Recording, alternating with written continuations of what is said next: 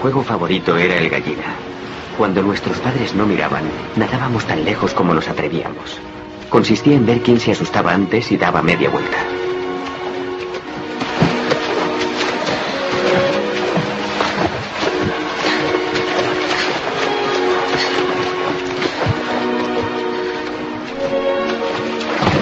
¡Vamos, cobarde! Por supuesto, siempre era yo. Anton era con mucho el nadador más fuerte y no tenía excusa para fallar.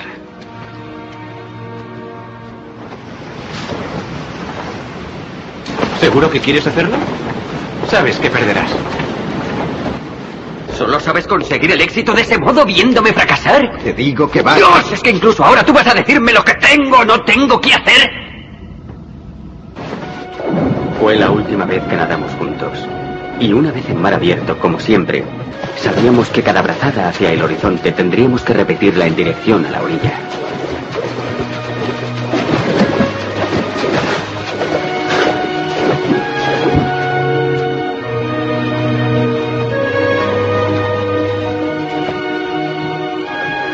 Pero aquel día sucedía algo muy distinto. Cada vez que Anton trataba de alejarse me encontraba justo a su lado.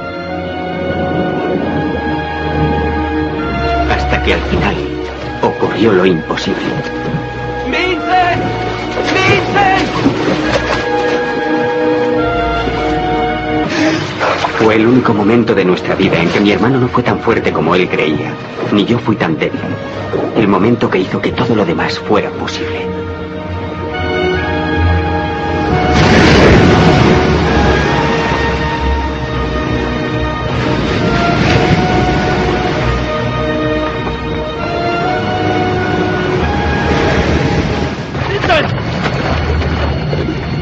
¡Vincent! ¡Y la orilla! ¡Estamos muy lejos! ¿Te rindes? ¡Estamos muy lejos! ¿Quieres rendirte? ¡No! ¿Cómo lo consigues? ¿Cómo has podido conseguirlo? ¡Debemos volver! No, sigamos, estamos más cerca del otro lado. ¿Qué otro lado? ¿Quieres que nos ahoguemos? ¿Quieres saber cómo lo conseguí? Así es como lo conseguí. Jamás me reservé nada para la vuelta.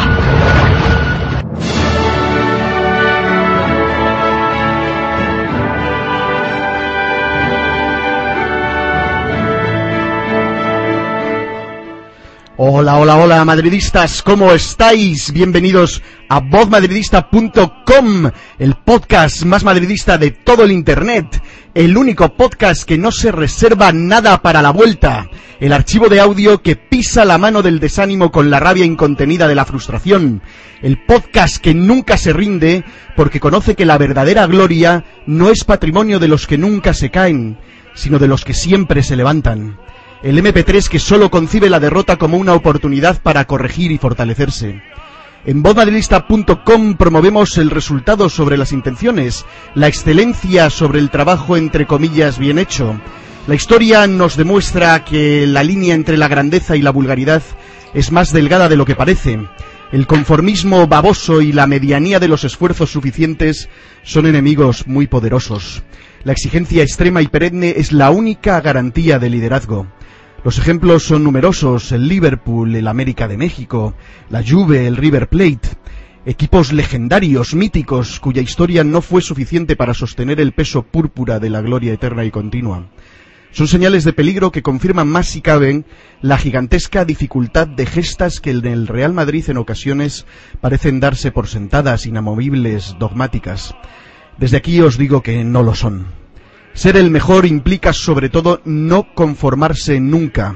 Aquellos de vosotros que os tranquilizáis cómodamente en la vana esperanza de que vivimos una moda pasajera, que cambiará por pura inercia, que la lógica de los tiempos regresará a la naturalidad de la supremacía madridista por lor de alguna especie de derecho divino o humano de nuestro club a estar en ese puesto, os digo que estáis equivocados a todos los que buscáis en la protección y mimo, en la negación del error y la boca callada, el camino a la victoria, en lugar de invocar al inconformismo con el acicate del orgullo herido, os digo también, estáis equivocados.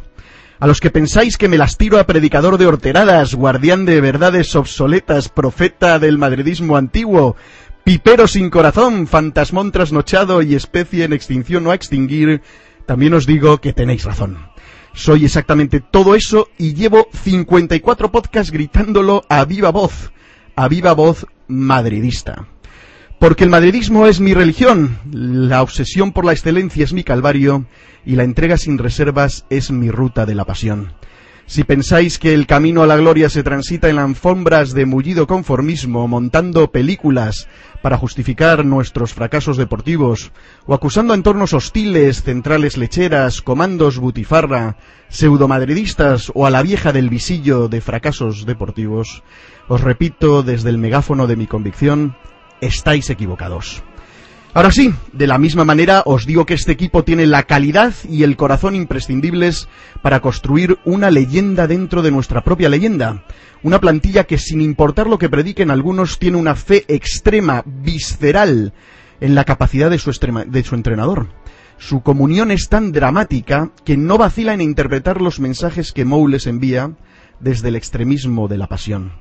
Por eso cuando Mou realiza un movimiento defensivo se obsesionan con la defensa, pero cuando como en Mallorca Mou cambia a Las por Iwain, el equipo se transfigura en aplanadora ofensiva sin fisuras. Esta es la fortaleza de este grupo y es gigantescamente madridista. Si el mensaje es claro, la plantilla se entrega. Por eso me sobran razones para creer, motivos para el optimismo, en concreto más de 10.000 razones. Y digo 10.000 porque en esta semana ciega, Voz Madridista en Twitter ha traspasado la barrera psicológica de los 10.000 followers. Cinco cifras emocionantes que me animan a seguir entregando semana tras semana el podcast más madridista de todo el Internet. Al igual que cada uno de vosotros, sois una razón más para mí, para seguir superándonos a los que hacemos este podcast. Cada uno de los millones de madridistas repartidos por el mundo también es una razón más para creer por parte de la plantilla. ¿Cómo no creer en un equipo que mueve a más de 3.000 almas madridistas a concentrarse esta semana pasada en el obelisco de Guatemala, a exteriorizar su amor por el mejor club de la historia? Todavía sigo emocionado con aquella demostración de madridismo. Felicidades Guatemala. Sois un orgullo para todos los que vivimos apasionadamente nuestros colores. Y para celebrar tantos motivos, hoy vamos a hacer un podcast representativo de la universalidad del madridismo. Tenemos panelistas desde Honduras, Panamá, México y España en el podcast más madridista y más universal de todo el Internet. Así que sin más, sin más demora doy la bienvenida a una madridista de sentimiento y corazón, una Mo Girl tan encantadora como reflexiva, poseedora de una voz seductoramente privilegiada, rockera, guapa, lista y madridista, que repite con nosotros una vez más desde Tegucigalpa, Honduras, Carla, arroba Miss Art en Twitter. ¿Cómo estás, Carla? Welcome back. Hola, hola Aurelio, hola a todos madridistas, ¿qué tal? ¿Qué tal le van? Muy bien, muy bien de, estar eh, contigo de nuevo en estas y Gracias por haberme invitado. No, gracias a ti por, por acudir a nuestra llamada. Desde Panamá City, Panamá, enarbolando el estandarte de su infatigable lucha contra las injusticias, apoyada en su buen humor, comunicadora social, guapa, rica, buena y madridista, mourinista hasta el alma, como reza su perfil en Twitter, es un verdadero honor contar hoy con el criterio y la voz de Maika Fernández, arroba Fernández Maika, en Twitter. Bienvenida, Maika. Hola, hola a todos. Para mí un verdadero honor estar esta noche con ustedes, voz madridista para el mundo. Así que bueno, estamos allí para apoyar y para dar nuestra opinión. Encantados de, tenerte con nosotros. Alzando la voz desde los dominios de Moctezuma, heredero y defensor del legendario madridismo azteca, caballero de la Orden del Flipsu con distintivo de oro, madridista predestinado desde su acta de nacimiento, mexicano y mourinista, un placer dar la alternativa podcastera a Rodrigo, arroba madridistamex en Twitter. ¿Cómo estás, Rodrigo? Muy bien, muy bien, Aurelio, muchas gracias. Aquí muy emocionado de participar por primera vez. y un saludo a todos y a darle. Ya te bautizaste en algunos Flipsu, así que tampoco es tan diferente, ¿no? bueno, sí, sí, sí, sí.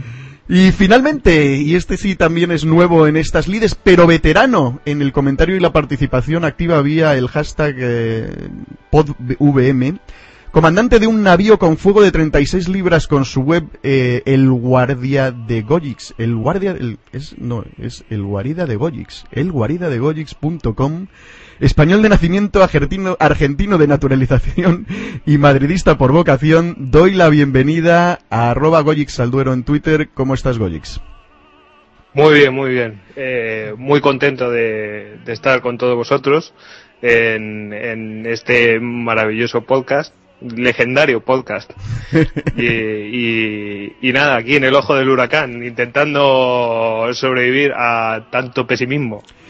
Muy bien, pues sí, eh, vamos a intentar eh, sobrevivir a, todo este pesimismo que, parece haber invadido las redes sociales del, madridismo online después de un partido que francamente eh, ha resultado, por desgracia, como algunos anticipaban que podría, que podría resultar.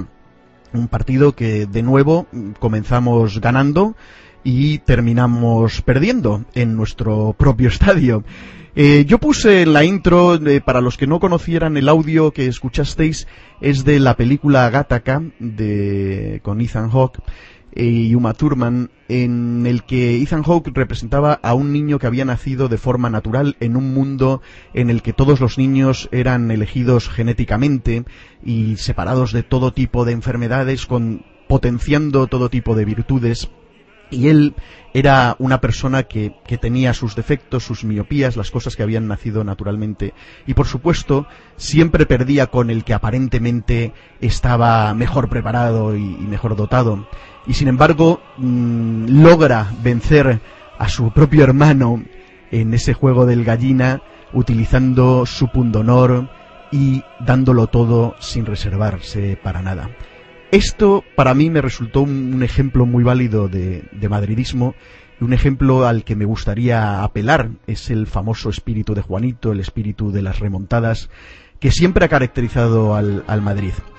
No es este un podcast en el que tratemos siempre de estrategias o cuál ha sido, que si la alineación, que si no la alineación, aunque lo tratamos, pero sí es un podcast de, sentimientos, de feelings, de, de madridismo.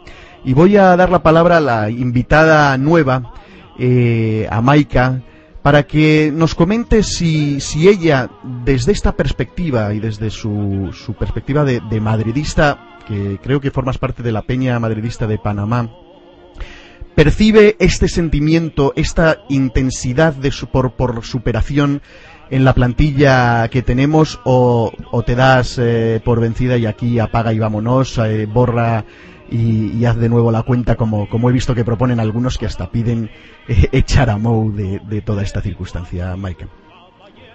Bueno, ante todo, es la, la afición eh, es muy exigente, la afición madridista al 100%. El Real Madrid, como equipo, falló ayer con esos despistes defensivos. El partido pudo quedar 1 a 0, sí, y todo el mundo hubiese estado alabando a Mourinho al final por su excelente planteamiento, porque así son las cosas. Cuando pierdes, todos te dan la espalda, y cuando ganas, todos están allí.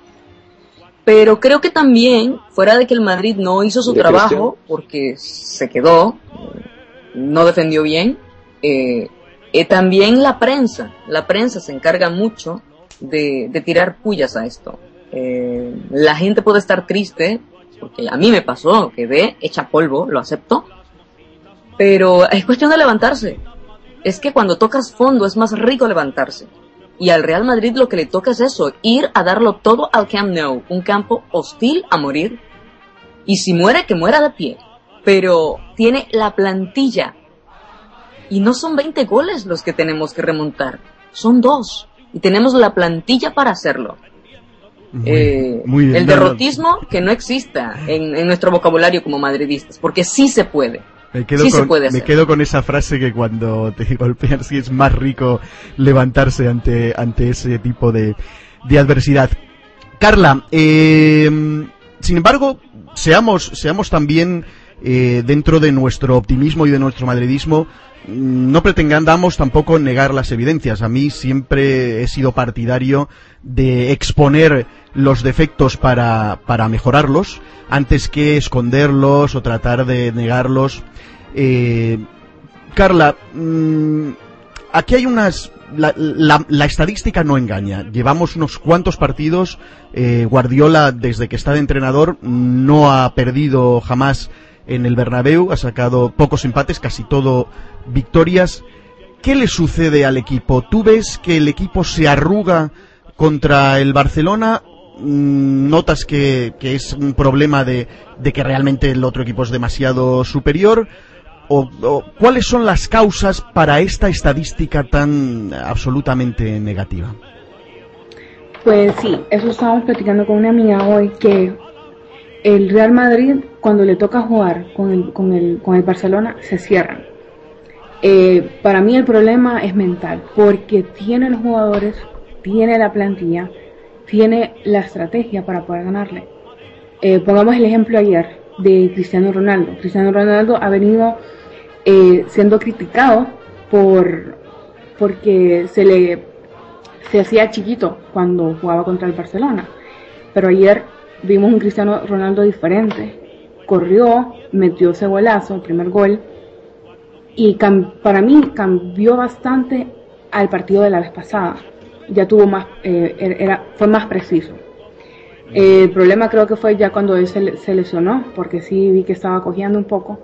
Creo que eso como que bajó su nivel. Ya, yo, he leído alguna, alguna crónica diciendo que, que, el Madrid duró mientras duró Cristiano. Eh, que ahí en cuanto bajó el nivel de Cristiano bajó el nivel del equipo, pero no, es que esté muy muy de acuerdo. De todas formas, ese ese orgullo que notaste en Cristiano y que se percibió en la primera parte no parece haber alcanzado para, para evitar la derrota. No, eh, lo que pasó fue cuando ya el segundo gol, que fue el, que perdón, el primer gol del Barcelona, eh, cuando nos empataron, creo que ya el equipo como que ya se puso otra vez tenso. Eh, para mí que es todo mental. O sea, eso, eso es lo, que, lo que yo estoy viendo, porque tenemos el equipo. Bueno, a mí me da la impresión, yo lo comentaba en la intro, que me da la impresión de que la, la plantilla cree tan ciegamente en Mou que Mou les cuenta un escenario y si el escenario eh, cambia por algún motivo, finalmente empiezan a, a, sentirse, ¿cómo es esto? Esto no está funcionando como, como Mou nos dijo, como Mou nos, nos preparó. Eh, y eh, pierden un poco el rumbo y esperan eh, esa señal desde el banquillo de qué es lo que hay que hacer. Y cuando el banquillo le manda una señal de ataque, se lanzan al ataque. Y cuando le manda una señal de, de defiéndete, como en el caso, por ejemplo, que yo entiendo que esa alineación fue una señal de, de defensa, pues, pues sucede esto. Rodrigo, voy a dejar a, Goyo para el final porque él nos, nos ha traído un listado de 10 razones que él entiende que, que, quiero repasar. Pero quiero hablar contigo, Rodrigo, sobre, el tema de, de la alineación. Nosotros hicimos un flip su previo y recuerdo eh, que a ninguno nos terminó de gustar. Al final hicimos, montamos una película tratando de justificar cómo nos parecía la estrategia, que posiblemente era un tema de tratar de desgastar al Barcelona eh, con mucho músculo eh, en el centro del campo para luego después, anulando además a su estrella Messi, para luego después pillar a un Barcelona ya mucho más cansado, refrescándonos con Ozil y con Callejón y aprovechar los espacios que iba a dejar. El guion aparentemente funcionó durante casi toda la primera parte, exceptuando que realmente no terminábamos de, dar tres pases seguidos. Era algo desesperante ver cómo el balón no, circulaba con fluidez, pero esa primera parte tuvo ese, eh, ese guion que esperábamos, que habíamos hablado con Don Chejo en, Flipsu. ¿Qué sucede para que en la segunda parte todo se desmorone, Rodrigo? Eh, bueno, yo, yo, te voy a decir, mi punto de vista es que Exacto, el guion que Mou tenía era ese, salir con un equipo a desgastar, agarrarlos en una contra, meterles un gol, ponerles presión, y yo creo que era clave, sobre todo clave, llegar al, final del primer tiempo con el 1-0. Eso fue importantísimo y yo creo que para ellos fue una victoria moral enorme. Lo que pasa es que empieza el segundo tiempo y vienes de una victoria moral, de que les aguantaste 45 minutos, que ya les vas ganando. Y en la primera jugada ofensiva que tiene, como ha sucedido durante todo este 2012. En un tiro de esquina, una jugada preparada. Pepe pierde la marca, llega Puyol, mete el primer gol y al Madrid se le cae el mundo. Se le cae el mundo porque parece que los goles del Barça pesan más que los de los demás y entonces en vez de decir, hombre, vamos 1-1, no pasa nada como empezamos, vamos a, a remontar, vamos a meter un gol y vamos a ganarles. El equipo se cae moralmente, no saben qué hacer. Mou lo dijo en rueda de prensa, o sea, lo dijo claro que el punto era aguantar y que, el, y que el gol que les cayó a balón parado nadie se lo esperaba. Y eso yo creo que para mí fue un factor que moralmente hundió a muchos Pero jugadores. ¿cómo es posible que a una plantilla como la nuestra, eh, el, el, que se les trastoque un guion de esta manera, mmm, de repente, además con una jugada de balón parado que no es cualquier jugada de balón parado, no es que sea un tiro libre en la frontal del área, es el córner que hace el Barcelona desde hace años, que lo han repetido en la selección, que yo vi el informe Robinson sobre el Mundial y que fue Xavi el que le dijo a Del Bosque, ¿qué tal si hacemos esta jugada que nosotros la hacemos mucho en Barcelona? O sea, cualquiera que haya visto informe Robinson sabe que esa es una jugada que practican hasta, hasta el extremo, eh, salta Piqué, amaga, deja pasar el balón y, y llega por detrás eh, Puyol. La verdad es que es incomprensible que esa jugada no la hayamos cauterizado por, porque no tiene sentido. Carla, antes de pasar a, a Gojix, el, el, es verdad, la hicieron, la hicieron en el Mundial, nos me indica Maika por interno, la hicieron en el Mundial contra Alemania. Carla, eh, tú querías hablar algo del planteamiento de Mou antes de pasar con, con sobre, sobre los, los, el, el, decálogo que nos pone aquí para, para discutir. Sí, no, el, el planteamiento de Mou, que sí, para mí, la verdad es que no fue un desastre totalmente. Sí vimos que fue un poco defensivo, pero sabemos que él es así también. Y hay un montón de personas que yo vi que estaban preguntándose que por qué la alineación, por qué la alineación era así, que por qué, por qué metieron a Altintop, que, que por qué Carvalho, que, que tal. Entonces yo creo que ahí como que la, la, la pregunta era otra. Porque igual no tuvimos a los jugadores claves que necesitábamos, digamos como Arbeloa. O sea, una de las preguntas era que por qué Arbeloa fue expulsado en el, en el, en el, en el minuto, casi al final del partido de, contra el Málaga. Esa era una pregunta que no se podría hacer. Pero creo que... Eh, estás estás eh, hablando de, de Villarato por ahí. Bueno, eh, en, eh, la verdad es que es posible, pero, pero no es excusa. Yo creo que uno debe armar una plantilla para, para atender estas eventualidades. Quizá realmente alguien comentaba en Twitter, y, y creo que no le falta razón, nadie se esperaba un enfrentamiento contra el Barcelona en enero. En enero que ha sido un mes que eh, normalmente nos ha ido un poquito, un poquito mal porque preparamos para estar a tope en eh, abril, mayo, que es cuando, cuando las papas queman y cuando realmente ya no queda más tiempo para reaccionar y no pueden permitirse tantos lujos, ¿no? Pero en fin, vamos a pasar ya con, con Gojix, Gojix Salduero, eh, Gojix subguión Salduero en, en, en, Twitter. Gojix, tú me mandaste una especie de 10 puntos por los cuales tú entiendes que, que, que, que te enervan o qué es lo que ha sucedido. En el primero hablas que es, especialmente que su juego es, es especialmente perjudicial contra nosotros.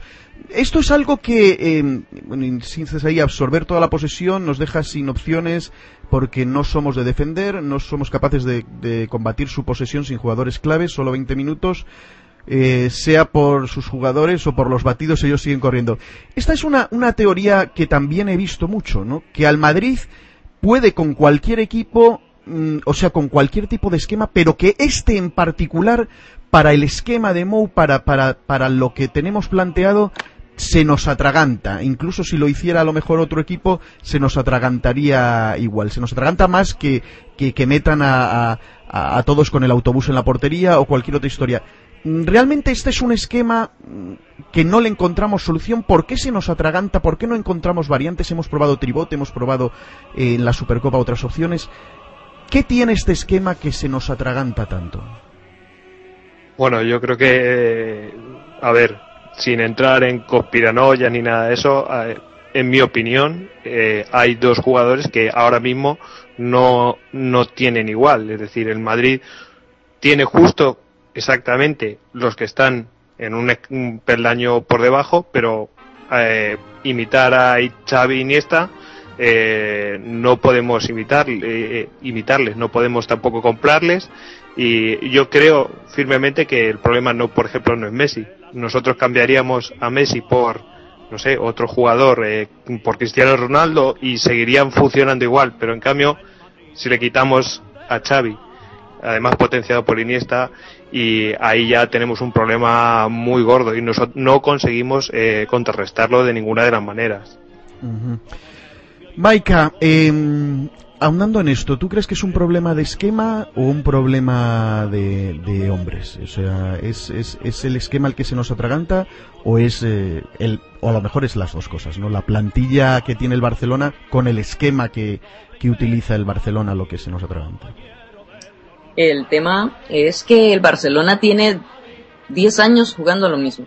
Estos niños, estos chicos desde que eran niños están jugando. El Barcelona apostó por su filosofía de la masía y juegan a lo mismo en todas las categorías. Entonces el Madrid, después de los Galácticos, se deshizo porque pensaron que iban a durar para siempre. Y vinieron cambios, cambios, cambios, hasta que llegó Pellegrini y luego Mou, que vino a armar otra plantilla. Entonces, un equipo que tiene dos años tratando de jugar porque se adapta a los tiene estrategias para diferentes tipos de partidos. A un equipo que juega a lo mismo hace 10 años, con un chico que es el mejor centro, centrocampista del mundo, que es Xavi, hay que decirlo, soy madridista, pero hay que decirlo, es bastante difícil. Además, está el tema de que el Barcelona sueña, vive y muere por ganarle al Real Madrid. Y cuando se enfrenta al Madrid pone alma, vida, corazón y sus vidas futuras y se le sube la moral al 200%. Esto también afecta. Porque, ¿qué pasa? Que ya el Madrid, un clásico, ok, lo perdimos. Dos clásicos, ok, lo perdimos. Pero ya van varios. Entonces ya ellos sienten la presión de la prensa. Eh, pipera, de la prensa ah, pseudo-madridista, de la prensa culé. Entonces todos estos factores los alteran. Cuando vimos el gol de Cristiano Ronaldo, vimos la cara del Barcelona. El Barcelona en el fondo le tiene miedo al Madrid le tiene miedo al Madrid. Pero con ese gol de Puyol, dijeron, ah, no, no hay, que no hay por qué tener miedo. Vamos si se puede. Y al Madrid se comenzó a acordar de las portadas de marca, de las portadas de A, de lo que dice la gente, y se perdió. ¿Ves? Entonces, bueno. ahí está.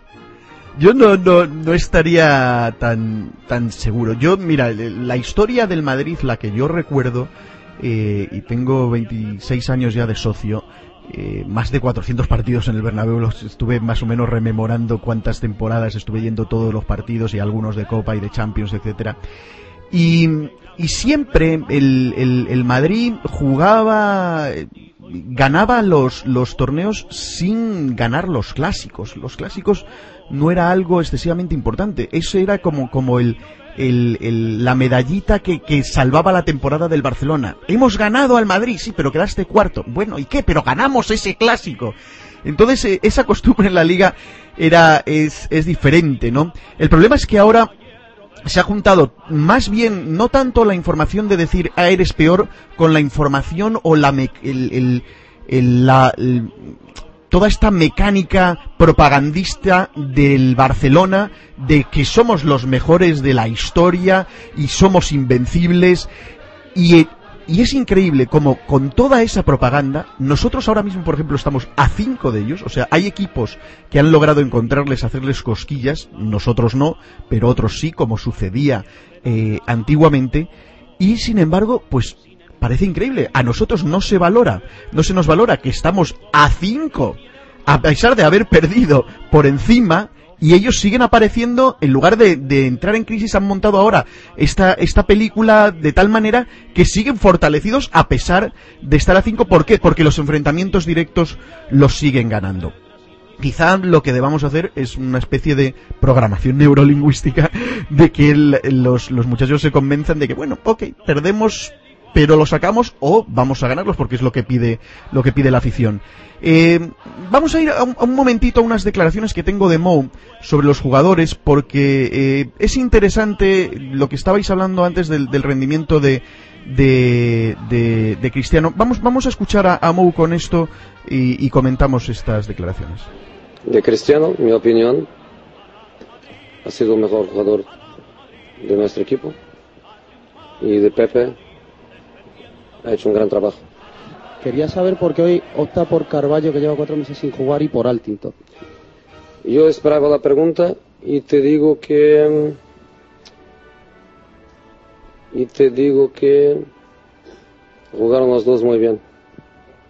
Y te digo que gente que normalmente juega muy bien no ha jugado tan bien. No ha sido ni por Altintop ni por Carvalho que hemos perdido el partido. Eh, Rodrigo, eh, ¿a quién se refiere con la gente que juega normalmente bien y no ha jugado tan bien? Porque vemos que a Cristiano le dice que es el mejor del partido, que Pepe ha tenido un buen rendimiento. Carballo y Altintop, que fueron las, las extrañas apuestas que nadie esperaba, o quizá el factor sorpresa, les pone que no son los culpables. Entonces, ¿a quién se refiere? Porque por descartes ahí no quedan tantos. ¿A quién crees tú que se refiere Mou con este asunto de jugadores que juegan bien y ahora en este partido no han rendido lo suficiente? Yo creo que es un muy personal mi opinión, yo creo que es un señalamiento claro hacia Xavi Alonso, hacia el Pipa y hacia Karim. ¿Por qué? Porque sobre todo el Pipa y Karim venían jugando muy bien. Benzema venía en un momento que todos los madridistas queríamos que jugara. Y, la verdad es que lo único que hizo fue el pase de gol, que digo es un pase de gol, nadie se lo quita. Pero después de ahí yo lo vi medio perdido, lo vi perder balones muy fáciles. A Higuaín lo vi hacer unas recepciones terribles. Eh, a veces lo veía que intentaba fijar a los centrales, pero solo se quedaba uno con él y en vez de moverse se quedaba muy estático. Y bueno, Alonso, para mí, desde que empezó el año y de, regresamos de las Navidades, no ha podido dar el salto de calidad al que nos tiene acostumbrados. Él es un jugador que de los mejores del mundo hace desplazamientos en largo, que normalmente los pasa en corto, no los equivoca y lleva varios partidos y sobre todo ayer que no, él no sabe darse la vuelta cuando juega contra el Barcelona. Y eso yo creo que es lo que Mou se dio cuenta. Carla, eh, tu opinión sobre esto. ¿A quién se refiere Mou? No es que quiera señalar culpables, pero, pero Mou está haciendo aquí un, un, llamamiento y en, y en público. No es algo que en el vestuario le digo a tal o cual. Ha dicho, hay jugadores que no han rendido eh, como se debería. Si vemos y nos fijamos en las jugadas de los goles del Barcelona, dos goles marcados por defensas, eh, eh, hay un fallo de marcaje de Pepe a Puyol que no debería, pero a Pepe ya le hemos descartado, y hay un fallo de, creo que es, no sé si es Altinto, pues Sergio Ramos el que se queda colgado y, evitando el, fuera de juego de Avidal en el segundo. ¿A quién crees tú que se refiere Mou con esto? Porque realmente es interesante que, que Mou haga esta reflexión en público para que todos nos enteremos que la hace en público, ¿no? Pues el primer, el primer gol del Barcelona que no tampoco es que voy a señalar a nadie, pero sí creo que fue por, por Pepe. Porque Pepe estaba ahí y eh, bueno, eh, Carvalho, pues él hizo, hicieron, hizo un buen partido. Para mí, para, tuvieron, mantuvieron bien el nivel físico. Creo que solo eso tengo que decir. Bueno, Goyo, tu opinión entonces, el, el rendimiento de algunos jugadores que pueda haber afectado en exceso el resultado de este partido, en los, los señalados por Mou sin, sin, sin ánimo de ofender. Hombre, yo creo que, que habla de, de, Alonso, que mm. realmente no estuvo a la altura, pero es que es lo de siempre. Es difícil que, por ejemplo, que Benzema esté a la altura si no toca un balón. El balón que tocó lo dio fenomenal y metimos gol. Eh, y si no tienen más ocasiones para tocar el balón, eh, por eso digo que es que eh, el juego del Barcelona, el que está realizando últimamente, es absolutamente perjudicial para nosotros porque nosotros necesitamos del balón. Bueno, eh, me queda, creo, Maika, por, por comentar sobre, sobre este señalamiento. Em, ¿Tu opinión?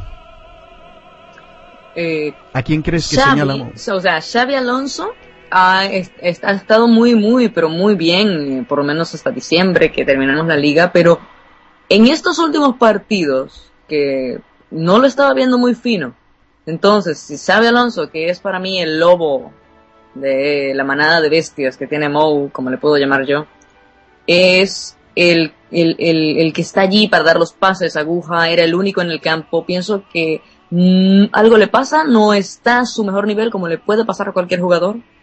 Y esto cobró un poquito, ¿no? Fuera del planteamiento de Mourinho, que no es el habitual hacia adelante ataque en bestias.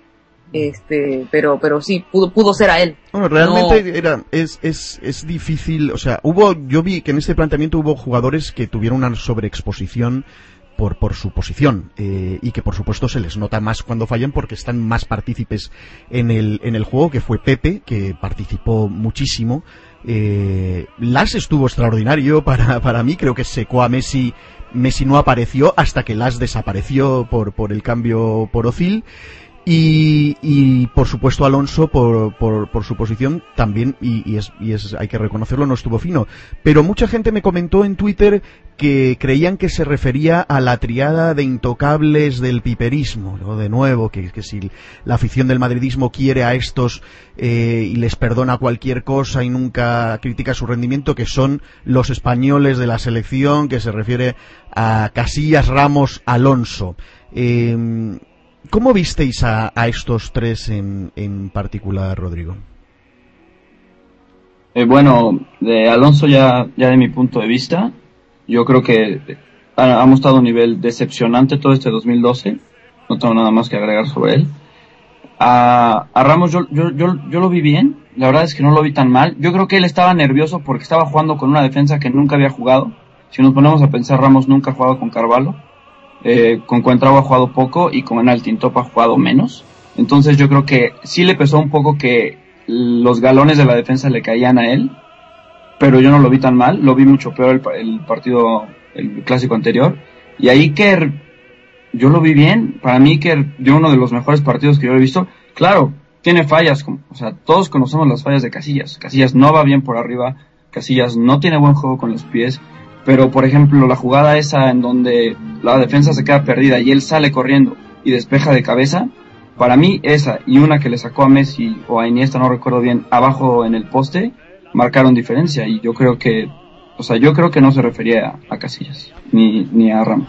Muy bien, eh, voy a ir con un, para, para terminar de analizar lo del esquema de Mou, tengo unas declaraciones que hace en la rueda de prensa a Mou, a las cuales eh, Tomás Roncero reacciona bastante, con bastante dureza eh, sobre escuchar o no escuchar al Bernabéu. Yo obviamente luego voy, voy a comentar las actos seguido, pero escuchémoslas, por favor. Eh, hemos hecho encuesta como siempre al final de los partidos y salía la gente realmente enfadada con, con su planteamiento en, en, la noche de hoy.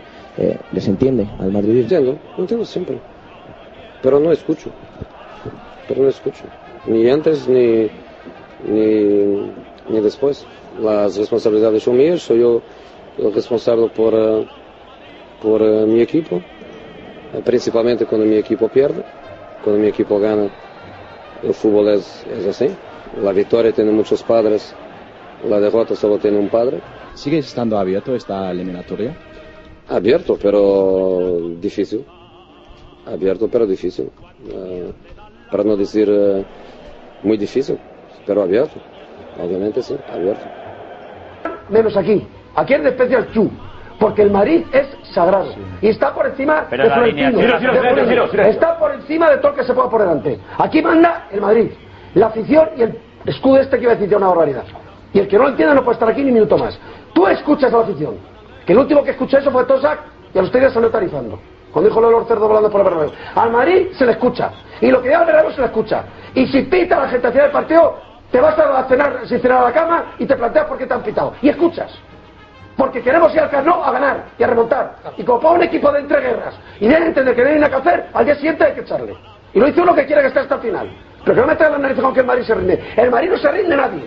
A muerte al Carnot a remontar el partido. ¿Qué es esto de decir que no pasa nada? Sí pasa. Al Barça se le gana. De una puñetera de ya. Y se va a ir al Carnot a, a morir de pie. Joder, ya me voy a cabrear. Y se ve a morir y se me deja. Y solo que se lo pase en la cinta. Tontería que no escucha. ¿Lo va a escuchar? ¿Le gusta o no? Esto es España. Y es el Madrid.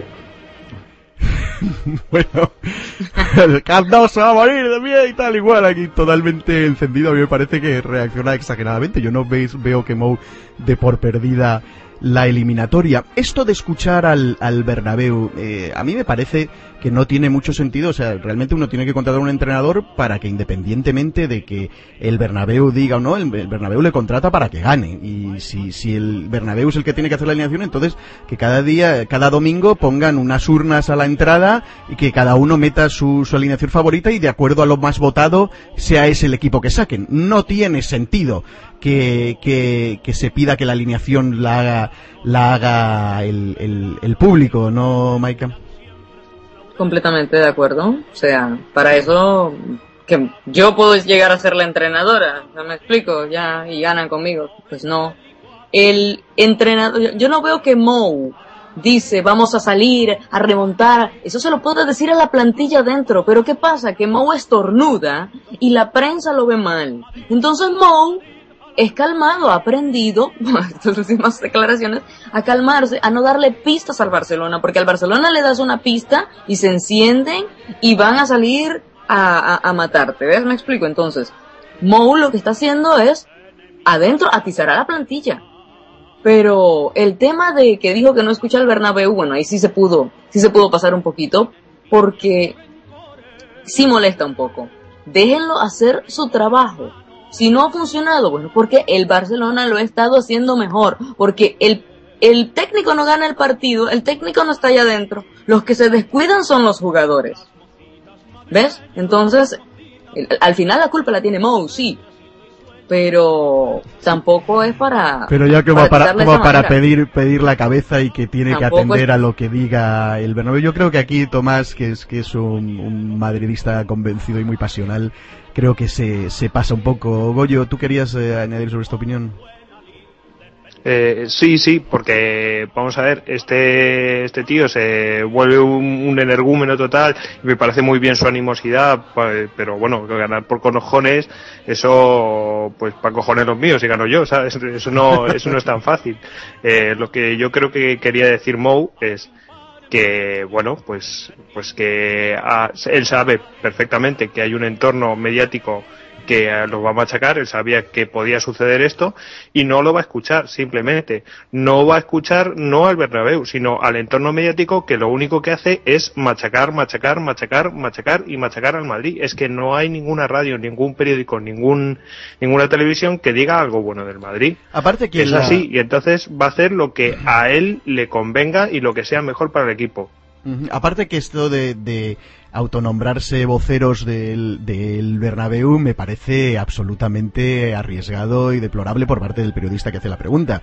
Hemos hecho una encuesta, sí, claro, haz, la encuesta cuando ganamos al Ajax y todos dirán cojonudo Mou y yo he escuchado José Mourinho, José Mourinho y todos están tranquilos con el asunto. Haz la encuesta si este partido hubiera terminado 1-0 como estaba planteado eh, y no hubiéramos tenido esos descuidos eh, defensivos a pesar de haber tenido las bajas que tuvimos y olvídate de que todos estaríamos eh, contentos. Menuda encuesta más, más sesgada sobre la opinión del Bernabéu. Lo que aquí Moul se refiere es yo no escucho a vosotros que me soltáis estas encuestas o dejáis de soltarlas. Carla, tu opinión.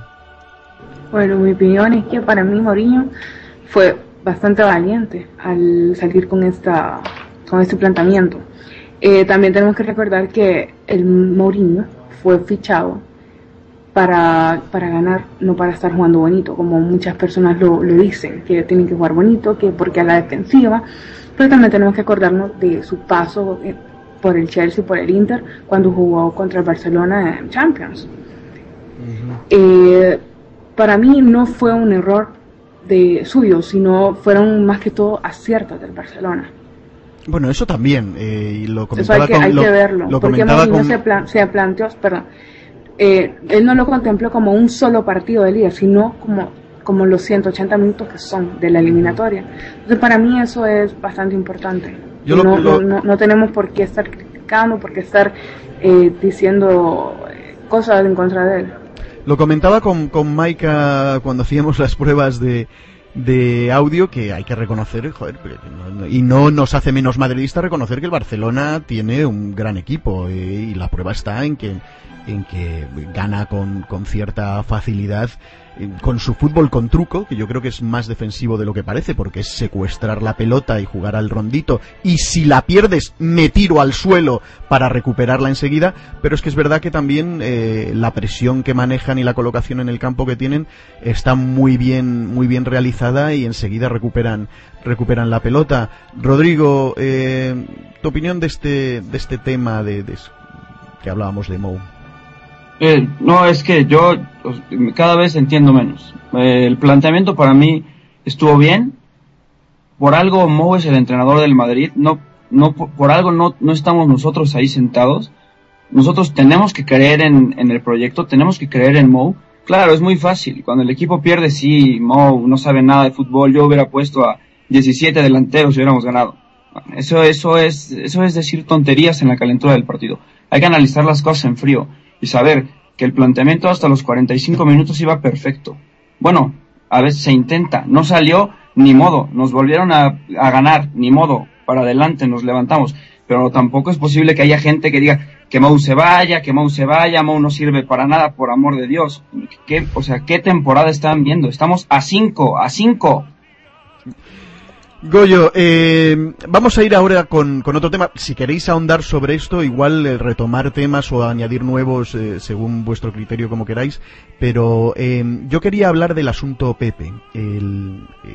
Todo esto que se ha montado por el famoso pisotón en la mano, ya han salido algunos para decir eh, a echar leña al, al, al, fuego, yo creo que leña además con, con, con, gasolina de alto octanaje, a ver si la cosa repercute en una expulsión del planeta fútbol de Pepe, cuando un pisotón similar he visto por ahí eh, que hizo el Villa con descaro al propio Pepe en el, en el suelo y, y nadie lo, lo pasó por encima.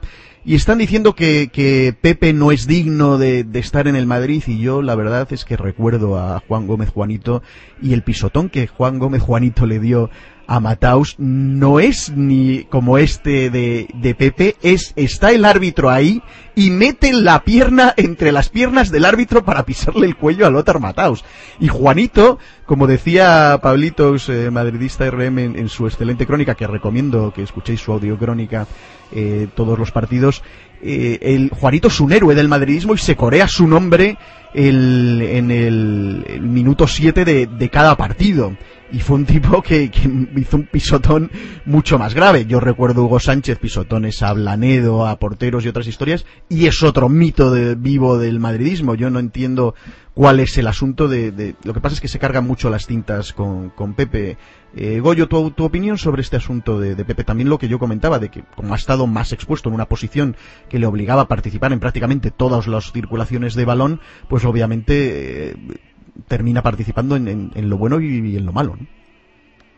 Bueno, yo, eh, bueno, aparte de que esto sea una, una parte de la, de la táctica de ablandamiento del Madrid, que es que el señorío y todo eso, eh, que ya me tiene hasta las narices, eh, yo es que no sé por dónde empezar, si empezar hablando de Migueli, de, de Stoikov, eh, sí, sí, aquella tan gana contra, contra el Bilbao. Más, y, sin ir más lejos Rivaldo, por ejemplo.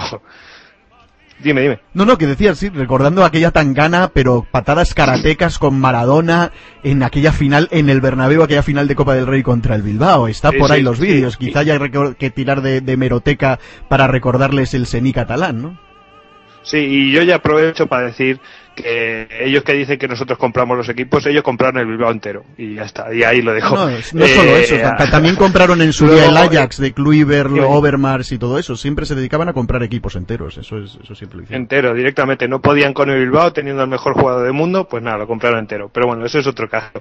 Eh, y yo veo que Pepe, bueno, pues ha, ha hecho mal, se le ha ido la cabeza, pero es que con Pepe saben perfectamente que es un tío que ha logrado anular el juego del Barcelona Barcelona y van a por él desde hace dos años, pero pero vamos, que no lo no lo dejan en paz y o sea, pero de Pepe asesino, Pepe asesino y tan asesino es como tú has dicho, Villa, perfectamente. Y bueno, pues eh, yo estoy todavía esperando que pidan perdón por todas las tropelías que han hecho. Uh -huh. Por lo de pronto nosotros ya hemos pedido perdón, que por cierto, a mí no me gustaba porque es que forma parte de la táctica de ablandamiento. De Hemos ellos. pedido perdón. O sea, no me estamos siempre, sí, sí, a, Pepe ha pedido perdón eh, esta, esta noche, a las nueve de la noche ha pedido perdón por Real Madrid, por la web de Real Madrid, creo. Vaya. Maika, tu opinión de, de toda la que se ha liado con, con el asunto de Pepe. Mm, Pepe es bueno en su parte de defensa, anula el juego del Barça y esto no le gusta al culé, no le gusta al pseudo madridista y no le gusta a las personas que detestan al Madrid. Ergo, vamos a atacar a Pepe. Uno. Dos, pues a Pepe se le va la cabeza. De verdad que sí, él es muy emocional y va salvaje por cada balón porque quiere, porque tiene ese ímpetu de ir por el balón. Lo que hizo con Messi, sí se notó que fue pensado y demás, tal vez fue un momento de rabia y demás, pero si vamos a, y todo el mundo está pidiendo la cabeza de Pepe, digo yo, perfecto, vamos a sancionar a Pepe solo y sí me sancionan a Villa y me sancionan a todo lo demás. Cest hizo algo indebido también, pero ¿quién está hablando de Cest Fábregas hoy? No, nada. Cest insultó a Canuté, pero no, eso no pasa nada. Villa insultó a la religión de Osil, no, pues no, pues no, le preguntó por su papá y por su mamá y que cómo estaban. Entonces, lo que hace el Madrid, Dios mío, se magnifica como no se tiene idea. ¿Ve? Entonces, eso molesta, porque yo creo que la prensa es la que se mete a, a, a, a meterle leña al fuego, porque está, estamos rodeados de culés por todas partes. Yo creo que a de, Pepe, de todas formas Perdón, también... perdón, eh, a Pepe, dale, perdón, perdón, a Pepe si de repente hay que sancionarlo, hoy se le sanciona, pero si se le sanciona a él, que se, que se tome la medida con todos. Yo creo que de todas formas también el, el Barça aprovecha este asunto con Pepe, que desde lo de Alves y tal, eh, aquella expulsión, eh, lo- saben que los árbitros están especialmente sensibles con él y se lanzan y nadie sabe lo que pasa. Yo he jugado al fútbol y veo cómo estás dándote pataditas y coditos que no se ven en las cámaras, no se ven eh, en otras historias y estás mentando a la madre y, a la hermana pues a- en plan Materazzi con, con Zidane hasta que pierde los papeles y si Zidane, un tío frío, calculador, pierde los papeles en toda una final del campeonato del mundo que no va a perder Pepe, un tío eh, brasileño, na- nacionalizado portugués, latino, con, con sangre en las venas. Carla, te querías hablar del asunto Pepe.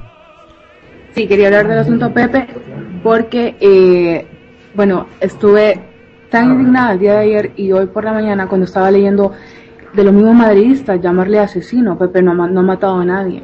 Pepe es un defensa central.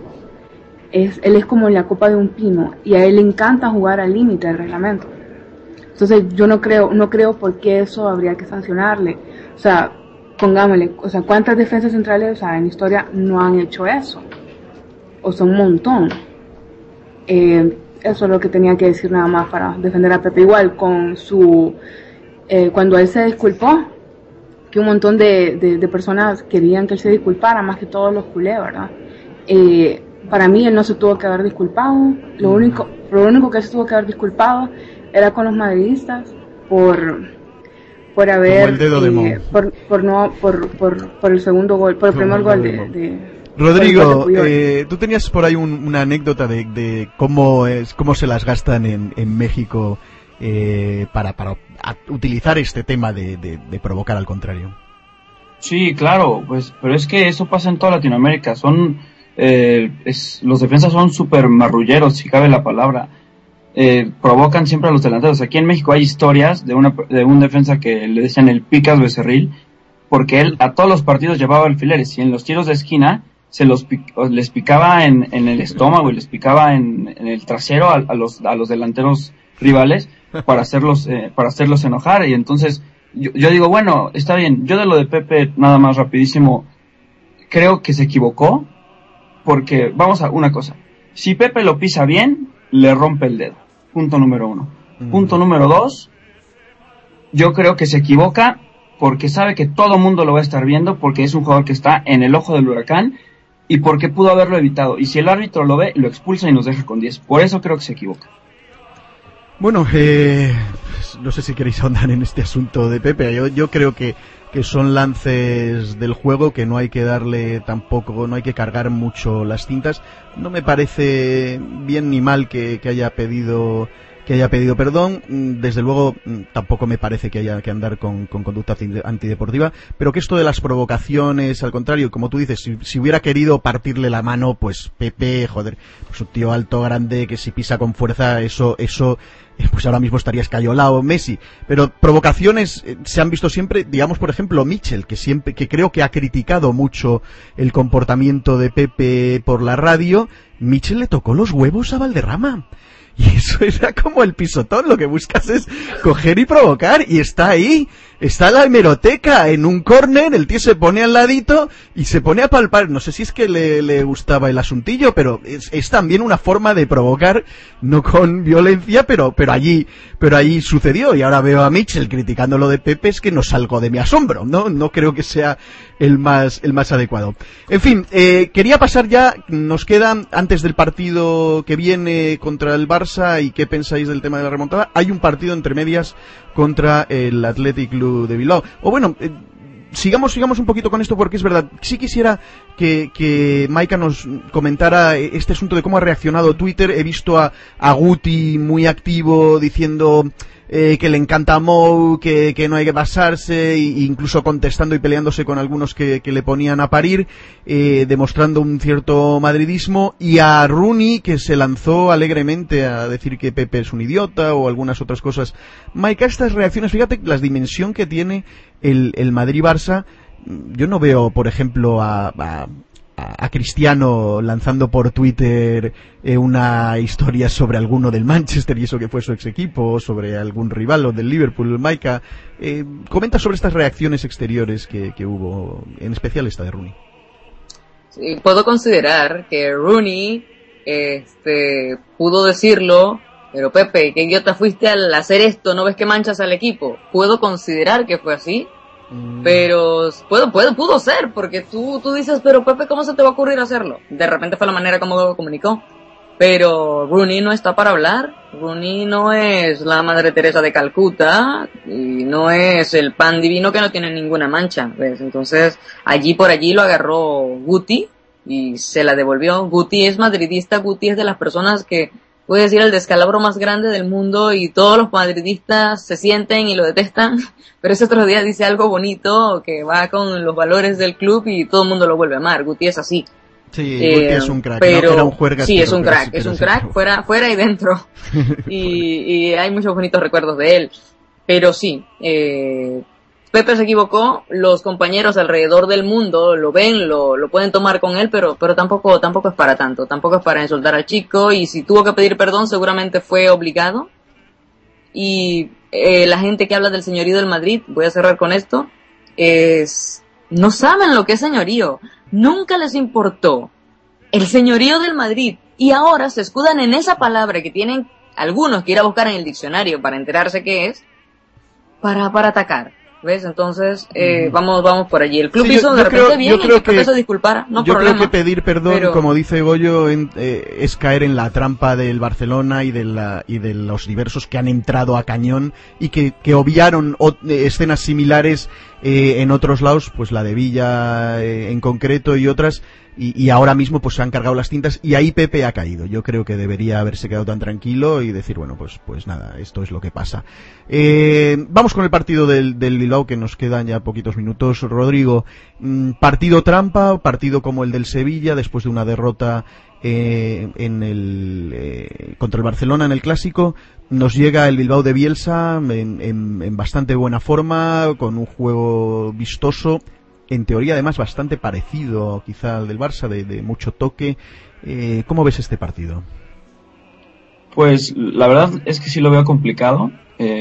Lo veo complicado porque el Bilbao ya, ya se adaptó a lo que quiere Bielsa. E- Este es un partido que debemos recordar nos tocaba en la jornada 1, que yo, yo creo que ahí era muchísimo más ganable que lo que es ahorita. Digo, creo que el partido es ganable, pero sí creo que va a ser un partido complicado por dos aspectos. Uno, el juego aéreo que tiene el Athletic con Llorente es peligrosísimo y para como estamos nosotros en defensa nos pueden hacer muchísimo daño. Y dos, lo que decías, eh, eh, Bielsa es un técnico que a sus equipos siempre los entrena a salir jugando. Si no mal recuerdo, él siempre juega con línea de 5 y él le gusta salir tocando y tener mucha posesión de balón y le gusta abrir por bandas y tirar muchos centros. Y eso al Madrid le puede complicar.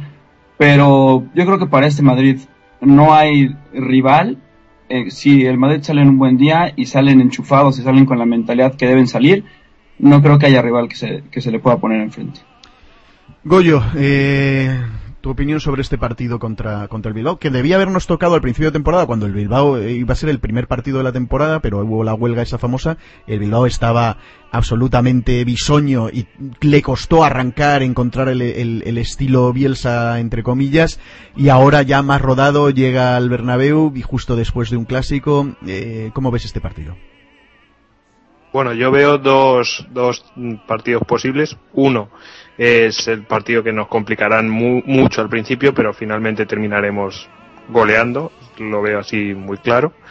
Y luego veo el segundo partido es que estemos más espesos, ellos se pongan por delante y tengamos que solucionarlo al final, pues como hace el Madrid siempre. El peligro, juego, juego aéreo. No tienen por qué jugar muy bien, por mucho que alaben a Bielsa. Eh, simplemente con el juego tradicional de Bilbao puede ponernos eh, en peligro. La, la ausencia de Kedira yo creo que se nota bastante.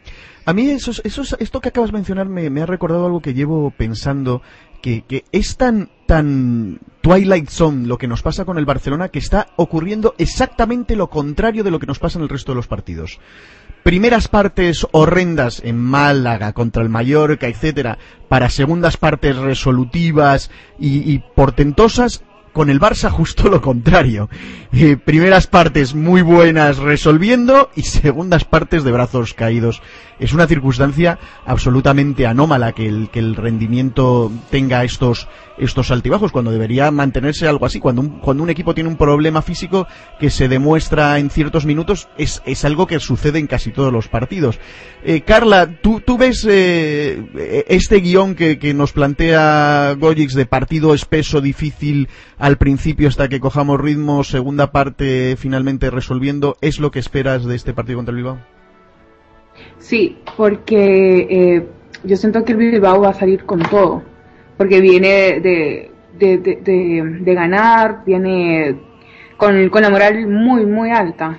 está eh, ahorita con los últimos resultados, están puestos europeos, entonces creo que eh, están como, que están como tienen como las cargas preparadas, digamos, para, para poder eh, jugar de tú a tú con, el Real Madrid.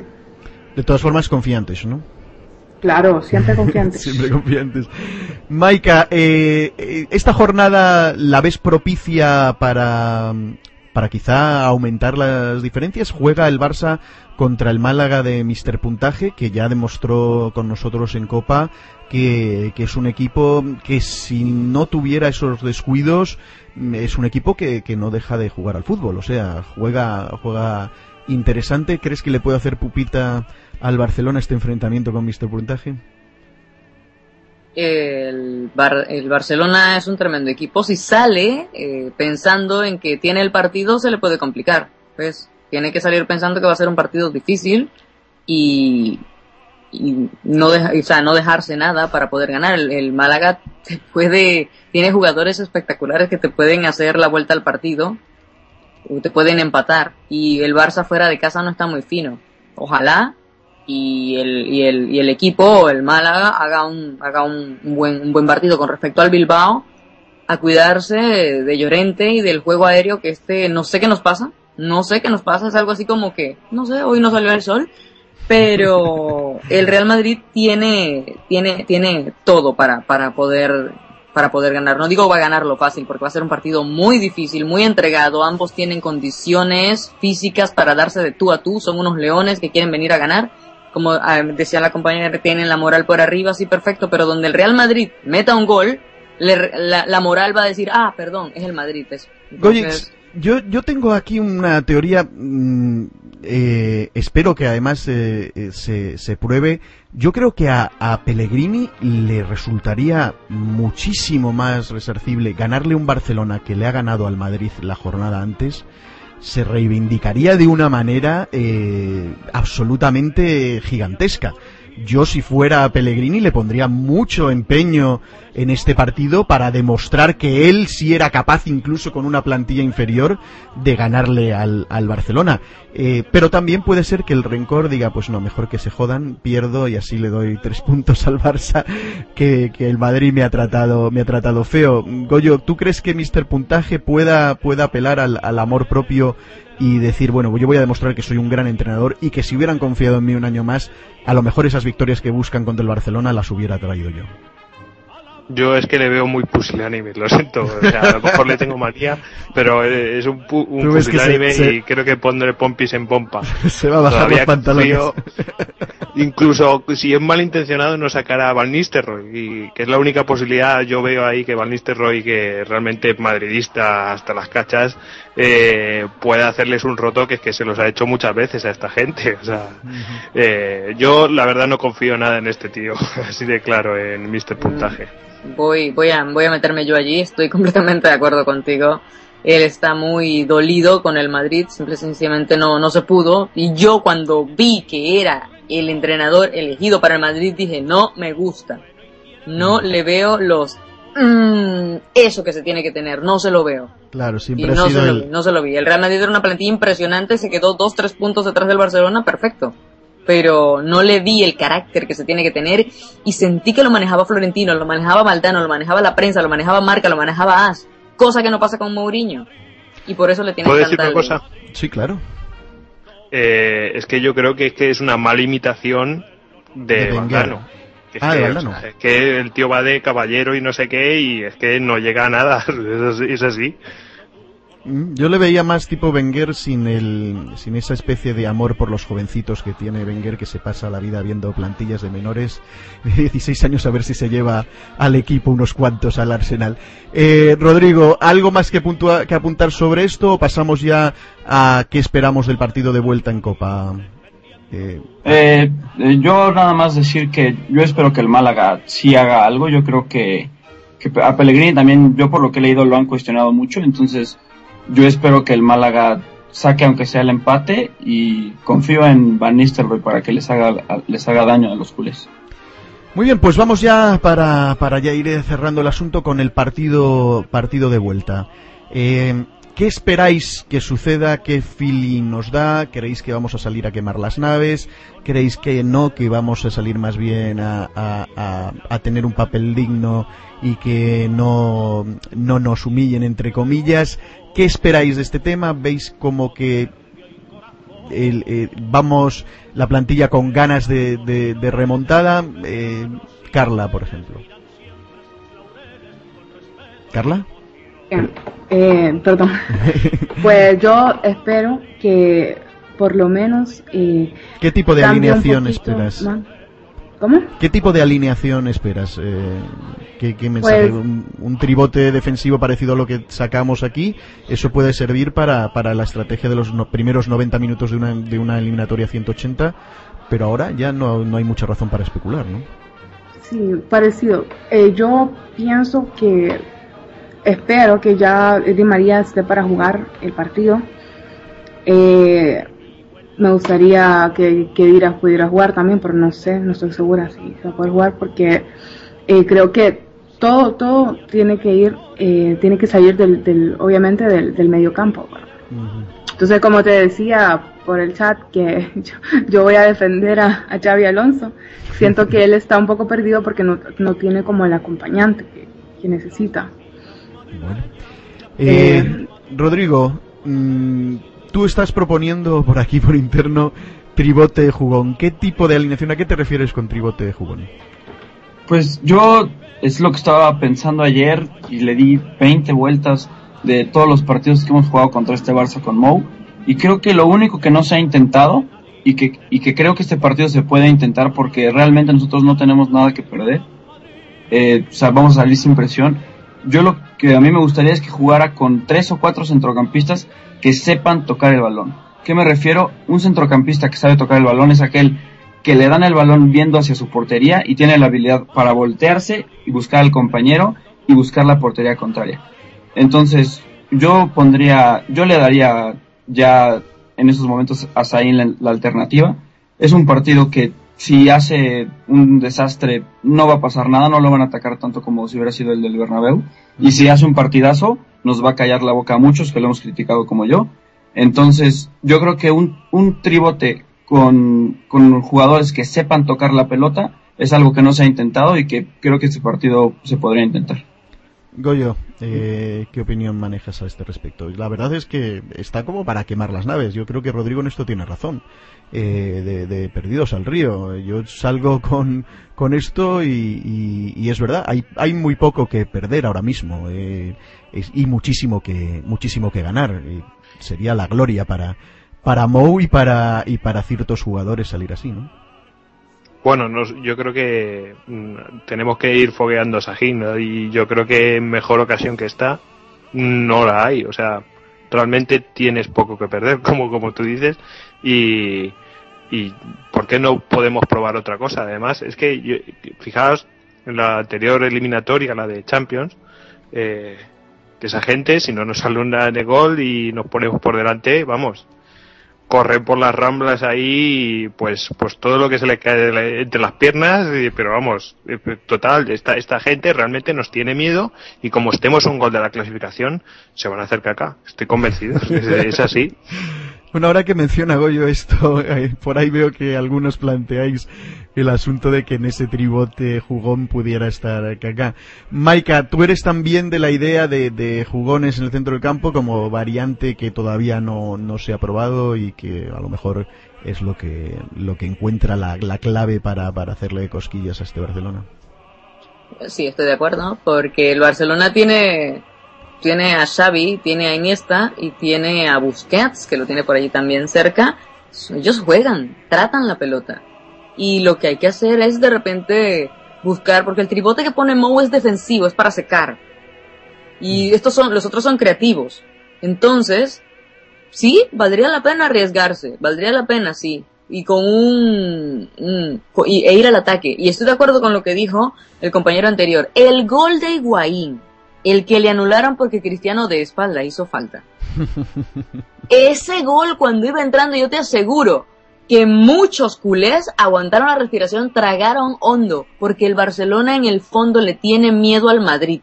Así de sencillo. La historia lo ha dicho así y el Barcelona se crece demasiado cuando le va ganando al Madrid y es un te odio, te detesto, es como cuando el niño se quiere sacar la espina que tiene adentro. Y por eso el Barcelona pone tanto, tanto para ganarle al Madrid y por eso le gana. Pero si el Real Madrid sale con fuerza, sale con furia, sale como las bestias, como Cristiano que anotó ese gol, y cayó a todo el mundo.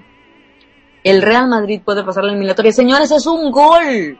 Un gol y empatamos esto. Porque son cuatro tiempos. Para mí son cuatro partidos diferentes. Cada partido de 45 minutos. Bueno, pero eh, un 0-1 no nos clasifica, ¿eh? ¿Mm? ¿eh? Un 0-1 no nos clasifica, pero pero si nos ponemos 0-1 yo creo que ahí sí esta gente Claro, pero pero estás forzando, estás forzando, estás diciéndole a la gente, "Ajá, este es el Madrid y viene el Madrid y los, se van a poner nerviosos. ¿No ves cómo se pone Valdés cuando encajan un gol? No saben encajar un gol esos muchachos. Ya les Pero tienen la paciencia de ver y anotar, perfecto. Pero el Real Madrid les anota un gol y les empata, o por allí, se va, se, le va a dar algo al Barcelona. Y si el Real Madrid se pone por delante, ahí vamos que se puede. Pero por ahí van a poder venir los árbitros y la ayudita, que, eventualmente casi siempre viene. Y nos pasa como en la semifinal, señores. La décima hubiese sido nuestra. Esa semifinal. Muy bien. Estuvo... Eh, Carla, eh, ¿tú, ¿tú cómo lo ves? Eh, ¿Pondrías a, ese tipo de, juego o, saldrías con otras ideas? Pues no, yo, yo iría un poquito igual, igual. Estábamos ahorita hablando con, los compañeros que sobre las, eh, ellos, eh, Messi empezó a aparecer cuando, cuando, cuando, cuando las salió, porque las lo tenía completamente marcado. Eh, creo que mm, ellos como, se, Messi se vuelve menos peligroso en ese sentido. Yo sinceramente creo que no debemos obsesionarnos con, con tapar a Messi o, no tapar a, a, Messi. Deberíamos ir. Eh, yo sinceramente creo que este es un partido y eso es lo que me tiene más esperanzado que en el que de verdad no hay nada que perder. A mí me importa un pimiento perder 0-5 en esto. Yo firmaría la temporada pasada hecha a la inversa perder con el Barça en Copa y que se la quede en la Copa y nosotros Champions y Liga. Yo me quedo, me quedo tan tranquilo, pero aún así quiero ganar y creo que se puede ganar. Y, y, realmente sería un golpe anímico del cual les costaría muchísimo reponerse. Ahora mismo, si el Madrid pierde esto, pues, pues es un golpe recuperable, sinceramente. Seguimos ahí líderes, en, eh, hay que mantener estas distancias y, ir viendo pasito a pasito lo que vamos haciendo. Yo creo que, que, el Madrid se recuperaría mucho mejor que el Barcelona después de tener esto tan encarrilado, caer en casa, eliminados y, y por, por el eterno rival al que pretendían al que pretendían humillar. Yo la verdad es que saldría a dar el todo por el todo eh, lanzado a, tumba abierta y, al intercambio de golpes y si nos meten tres tratemos de meter cuatro y a ver qué pasa Goyo.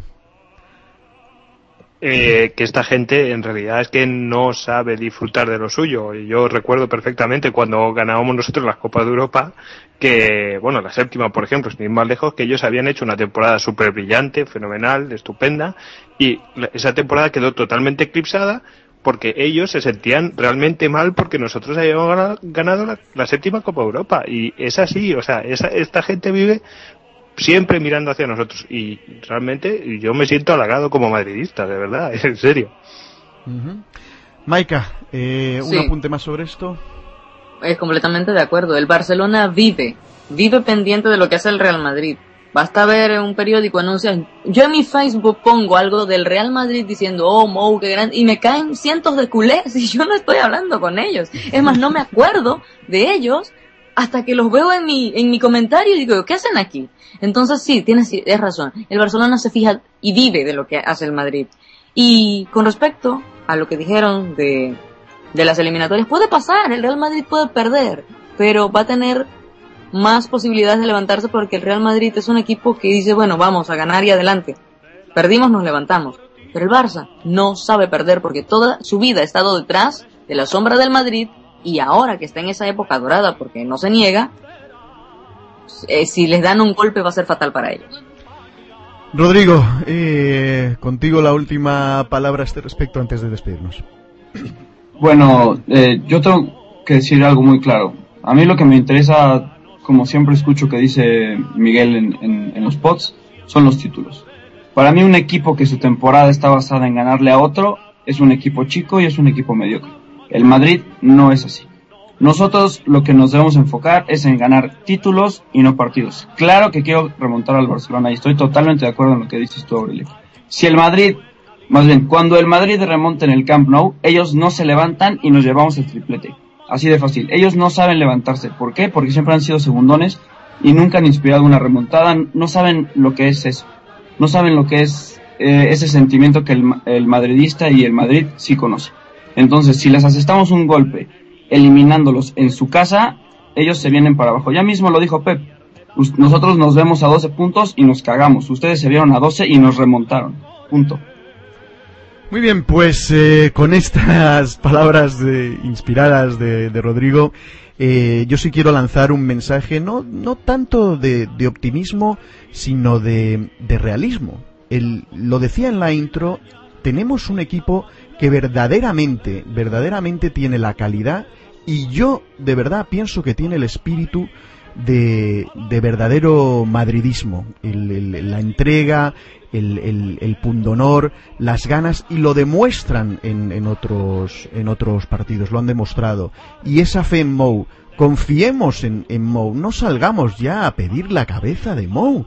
Señores, eh, eh, estamos a cinco en liga Creo que no hay que descuidar para nada la liga. Me parece un partido muy, muy crucial el del Bilbao, que no debemos eh, dejar pasar. Sinceramente, el Bilbao tampoco eh, me parece eh, tan, tan temible, pero es verdad que hemos tenido unas carencias de 2012 que nos hacen, que nos hacen pensar.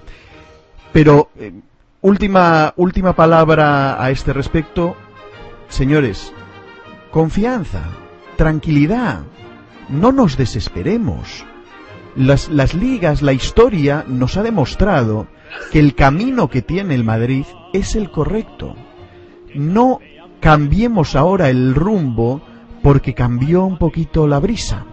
Señores, sigamos buscando la excelencia, sigamos apoyando al equipo. Los valores madridistas están intactos. Ninguna derrota contra ningún equipo nos puede doblegar. No caigamos en la trampa que si no la línea es muy delgada y te conviertes en el patético con demasiada facilidad.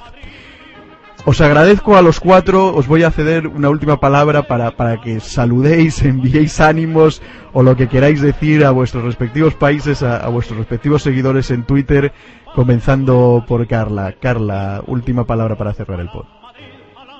Pues nada, que no se desanimen, que sigan confiando en el Madrid, todos aquellos que estaban tirando palos a los jugadores, a Mourinho, por favor, tengan fe. Ustedes saben, como dice Mau, siempre confiantes Así que a la Madrid, que somos el Madrid, nosotros jugamos para seguir siendo los mejores y otros juegan para poder llegar a ser igual de grandes que nosotros. Enormes palabras de Carla. Maika, tus palabras de despedida. Ahí estoy completamente de acuerdo. El Real Madrid puede perder partidos, pero gana títulos y la historia lo demuestra. Si no, le invitamos a cualquiera a darse la vuelta por las vitrinas del Bernabéu. Es así de sencillo. La historia es blanca completamente. Y lo que, pa lo que pasa ahora son reveses del destino que no te deben, como dijiste, hacer, hacer perder el rumbo. Así que el Real Madrid tiene unas bestias, unas bestias. La mejor plantilla de todos sus tiempos la tiene ahora, unas bestias, realmente unas bestias. Y tiene todo para ganar ese eliminatorial. El asunto también está en que pase por la cabeza y que pongan todo y lo dejen en el terreno. Pero el Real Madrid, si no gana este partido y lo elimina, pues no, no pasa nada. Vendrán más cosas, vendrán más tiempos y vendrán más títulos. Además, recordemos que el Barcelona le decía esa copa Chupito y ahora la está defendiendo. Y dicho sea de paso, tiene, ese es el único campeonato en el que tiene más copas. Porque es un campeonato para segundones, según le dicen muchos, ¿ves? Goyo, tus palabras para tus followers y para todos los oyentes del podcast Más Madridista de todo el Internet. Eh, pues que el que no esté pensando en ir a devolvérsela, eh, el que no esté dispuesto a soportar el fuego que nos están haciendo desde todos lados, pues eh, es que este no es su equipo, que se vayan al Barcelona o, o que se hagan del Atleti y ya está. Nada más. Rodrigo, contigo termino. Pues yo solo les quiero decir que no se obsesionen con, ganarle a un equipo, no se obsesionen con ganarle al Barça. Lo que importa en el Madrid es la historia y lo que importa es que podemos, podemos remontar. De eso estamos hechos. El Madrid trajo a Mou, Mou es el director técnico, hay que estar a muerte con él. La fe es ciega, hay que confiar, vamos con todo y si hay algún revés en algún momento, no pasa nada. Somos el Madrid y no pasa nada. Muy bien, señores, a todos a los 10.000 que estáis ahí siempre fieles siguiendo el podcast del Real Madrid, el podcast más madridista de todo el Internet. Muchísimas gracias, de verdad que sois unos cracks y os pido, como siempre, que corráis la voz. Siempre fieles. Siempre fidelis. A la Madrid. ¡Hala! Siempre fieles.